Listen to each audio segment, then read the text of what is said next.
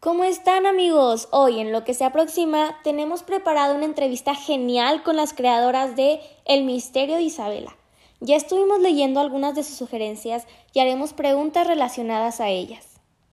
Bueno, empecemos. Díganos, ¿quiénes son los personajes y de qué trata su historia?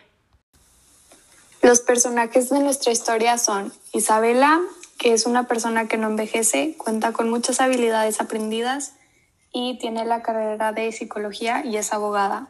Ella vive en Madrid. Sara es una niña que le apasiona mucho el arte, se acaba de mudar con su mejor amiga Fernanda a Nueva York. Y Eva, que le gustan los caballos y vive en Alberta, Canadá. Tiene cabello café y ojos negros. Y Fernanda, que es un personaje incidental y es la mejor amiga de Sara con la que se mudó a Nueva York. Nuestra historia trata sobre cómo culpan a Isabela de un crimen que se da a conocer por medio de la aplicación de TikTok.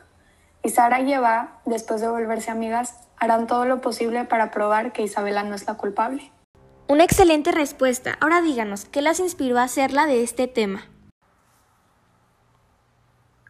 Creo que somos personas que nos gusta mucho estas cosas de misterio y consideramos que hacia las personas pues también les va a generar un tipo de inquietud e interés al crimen de esta historia.